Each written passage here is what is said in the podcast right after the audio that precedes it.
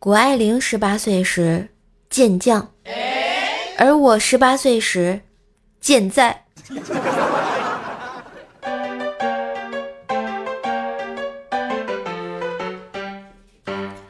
嗨，我亲爱的男朋友、女朋友们，大家好，欢迎收听今日有雪，一听段子的周日糗事播报呀！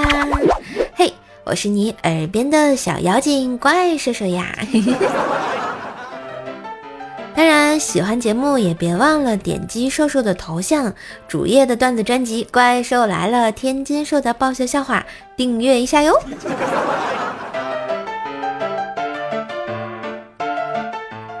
话说呢，这个我小时候啊，曾经救过一只受伤的小狗，给它养好伤后养了几年，因为后来搬家没有办法再养了，就送给了邻居。几年之后啊，我回到原来住的地方，又遇见了它。当时他看着我，我看着他，那种虽然分离，但是心灵仍然相通、难以割舍的情怀，嗯，你们懂的啊。我们向彼此奔去，就在距离还剩两米的时候。我发现认错了狗，没爱了。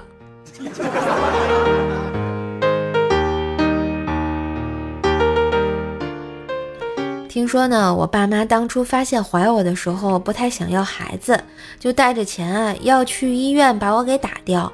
俩人走到半路呢，想喝汽水，于是就买了两瓶。结果到医院发现，就差一瓶汽水钱，才有了现在的我。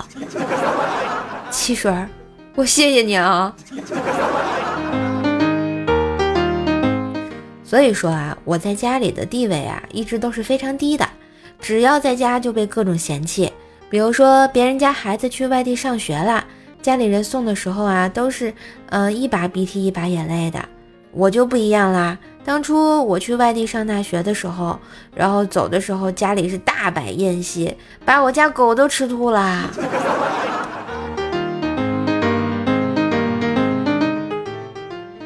还有一次呢，我给我爸妈买了台净水器，瘦妈啊一个劲儿的说我浪费钱，我就跟他解释啊，这净水器是如何如何的好，就像人的肾一样，过滤掉那些脏物质。瘦妈神神叨叨的跟我说了一句：“瘦啊，这肾过滤完了，不就是尿吗？”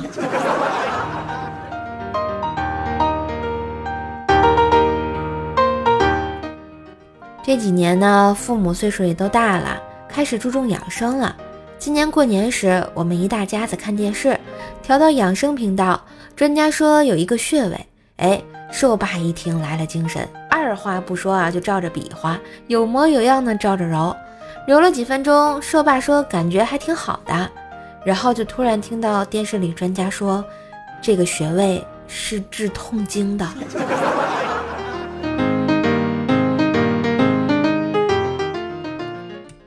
这两天啊，我家这边下了一场大雪。俗话说得好，下雪不冷，化雪冷啊。这不，我今天早上穿着大厚羽绒服去买早饭，因为冷啊，我把胳膊缩在衣服里面。包子店的老板以为我是失去双臂的残疾人，坚决不肯收我钱，还非常体贴的把包子装好，挂在了我的脖子上。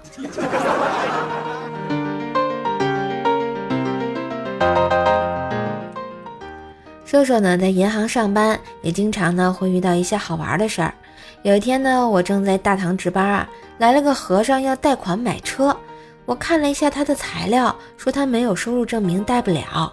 结果那和尚跟我说：“女施主，出家人不打诳语，你放心，我肯定能还。”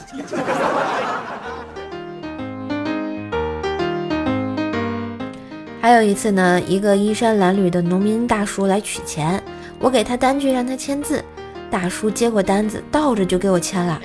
我有点惊讶的说：“大叔，你是不是不识字啊？刚才单子你拿到了？”那大叔说：“我知道是拿到了，可我签的字也是倒的呀。”我一看啊，原来真是人不可貌相，这个不起眼的大叔居然能倒着签字。然后我再仔细一看。那个大叔叫王中王，您是颗火腿肠啊！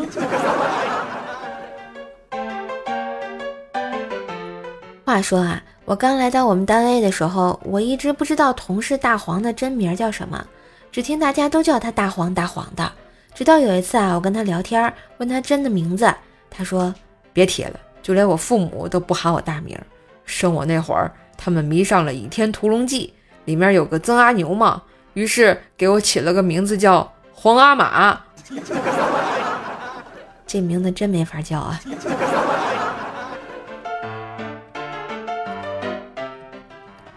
大黄当时和女朋友谈婚论嫁，准备婚礼的时候，大黄提议呢，把这钱用在旅游上。再过三十年，婚礼在哪儿办的，谁会记得呀？但是多去几个地方旅游，这辈子都会记得呀。于是黄嫂被他说服了，决定婚礼也要办，旅游也得去啊。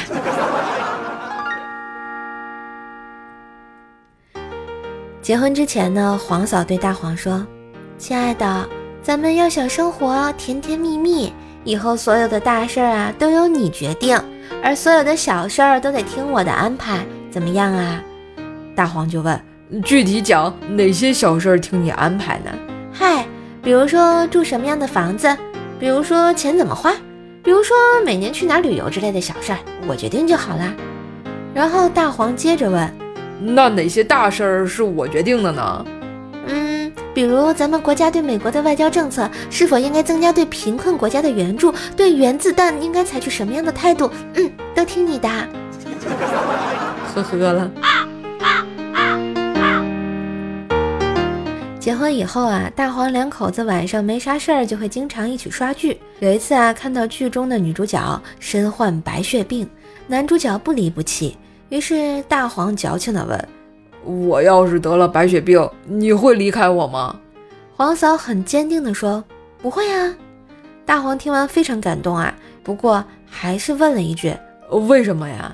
嗨，反正你也活不了几天了嘛。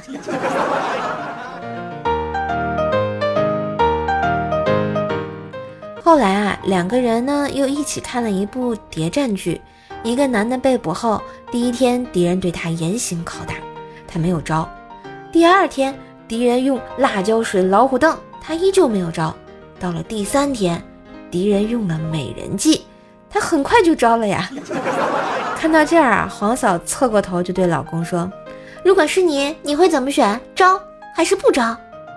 大黄一笑：“ 如果是我，我会直接告诉敌人，老子不怕疼，别整那些没用的，直接上第三招吧。”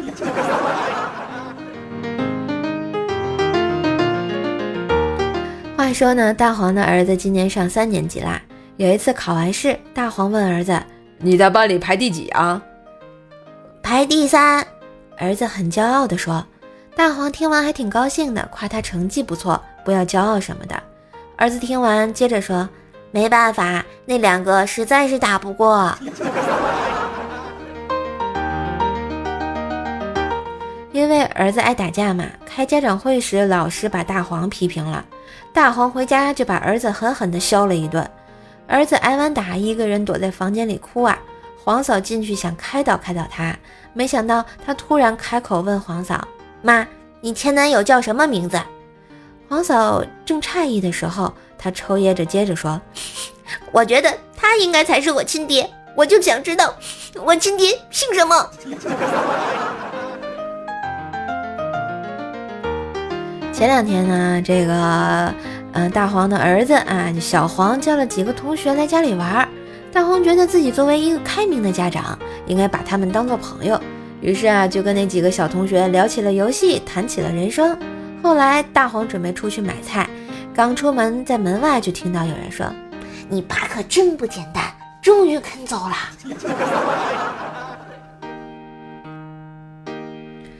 大黄呢，人到中年啊。免不了多出一些奇奇怪怪的爱好，比如他最近开始喜欢钓鱼。他听说啊，有一个鱼塘新开张，钓费一百，约上朋友去钓了一天，没钓到鱼。结果老板说：“我家新开张，凡是没钓到的啊，就送只鸡。”于是大黄回家的时候，每人拎着一只鸡，都很高兴啊，觉得老板也很够意思。后来看门大爷说。老板本来就是个养鸡专业户，这鱼塘里压根儿没有鱼。这则故事告诉我们什么呢？做人就得管好自己的嘴，因为第二批来钓鱼的人钓出来一句老大爷呀，怎么觉得这么瘆得慌呢？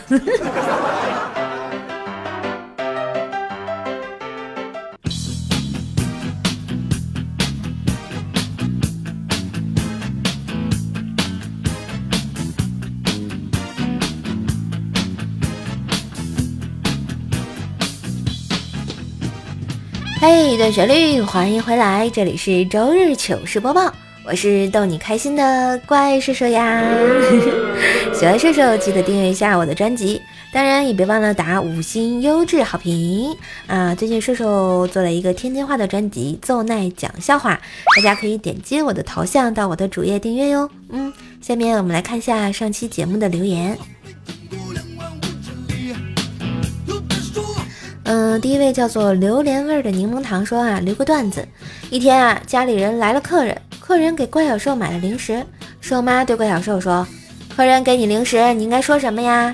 于是怪小兽对客人说：“你还有吗？” 嗯，挺符合他的性格的。嗯，看到我们一米哥又来冒泡了，欢迎我一米哥，好久不见呐！下一位叫做射日里的说，一枚蜀山土豆掉进坑里两年了，该怎么爬出来啊？我回了他一个，让他发芽，结果他告诉我什么蜀山有什么保鲜技术啊，发不了芽。那你说我怎么救你出来呢？啊，算了吧，你就在坑里待着吧。嗯，麒麟叶小叶子说，单位聚餐快散席的时候啊，领导让我说两句，我想了半天，整出一句。我没吃饱，你这是没吃饱呀，还是拆领导台呀？至尊剑说划水上班的我在听射手划水唱歌啊！哎呀，怎么叫划水唱歌呢？你不知道射手有一个专辑叫第八音吗？嗯，蜀山派兔咩咩说我爱射手呀，新人啊，只爱你讲的笑话。哎，我如果看到你的评论吧，我可能会非常开心。但看到你的名字吧，啊，我觉得你在骗我。H O M 亮说啊，这歌有点点点点儿，好听吗？我跟你讲，射手一般不唱歌，要唱只唱第八音啊。至于为什么是第八音呢？可能很多同学现在还不太了解，是吧？啊，人家都说哆来咪发嗦拉西哆啊，这是七个音，射手的音凌驾于他们之上。嗯。下一位叫做嗷嗷哦嗷嗷嗷，这什么玩意儿？什么鬼？我白天听的啊。你白天听跟晚上听有什么区别啊？白天也能听，晚上也能听啊。有人愿意晚上听，有人愿意白天听嘛，对吧？可能我跟你说了晚安是吗？小彩票说射手奏奈讲笑话怎么不更新啊？呃，只在这个专辑更新。嗯，奏奈讲笑话呢是每天晚上二十二点啊更新的。嗯，这个因为最近这个专辑是新开，我所以先把它更到怪兽来了专辑，然后再转过去。啊，你只要订阅这个邹奈讲笑话就就能看到啊。后面的话，这个节目都会在邹奈讲笑话里更的啊。唱跳 rap 篮球夜说啊，隔壁的薯条经常黑你，你怎么看？哎，没有认真听节目吗？我没有黑回去吗？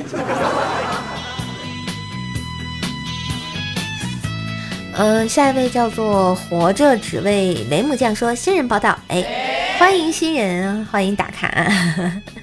听友二九八九三三幺六六说，妈呀，瘦瘦开车了，瘦瘦什么时候开过车？嗯，人家一直都是在高速上啊。好了，我们上期糗事播报的沙发君是小书生逆刃，恭喜恭喜！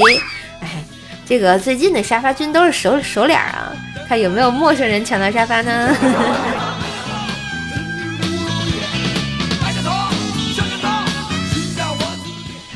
好啦，感谢小伙伴们对瘦瘦的支持和鼓励，今天的糗事播报就到这里啦。